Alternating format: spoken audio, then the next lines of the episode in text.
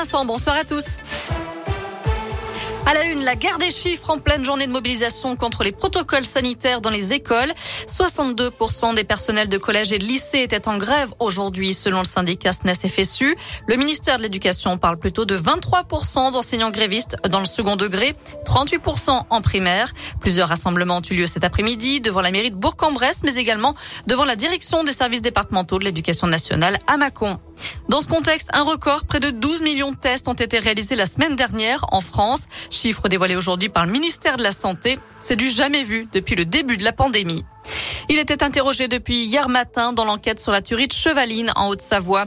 L'homme présenté comme un témoin dans cette affaire a finalement été libéré sans aucune charge contre lui, d'après le parquet d'Annecy. Christiane Taubira en visite à Lyon samedi matin dans le quartier de la Croix-Rousse, un rassemblement pour l'union de la gauche. Elle devrait à l'occasion officialiser sa candidature à l'élection présidentielle. L'ex-garde des Sceaux devrait présenter son projet. Elle a récemment indiqué qu'elle se soumettra aux résultats de la primaire populaire, une initiative citoyenne d'investiture du 27 au 30 janvier. Notez aussi ces assouplissements entre la France et le Royaume-Uni. Les personnes vaccinées seront autorisées à quitter le Royaume-Uni pour la France dès demain sans motif impérieux, comme c'était le cas jusqu'à présent.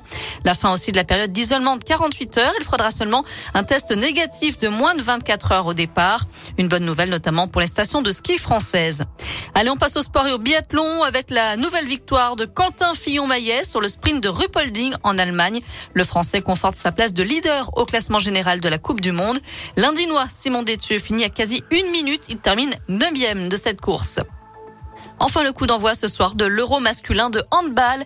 L'équipe de France, championne olympique en titre, affronte la Croatie à partir de 20h30. Et c'est une rencontre diffusée sur Bein Sport et en clair sur TFX. Voilà pour l'essentiel de l'actu. Je vous souhaite une excellente soirée à tous. Merci beaucoup Noémie.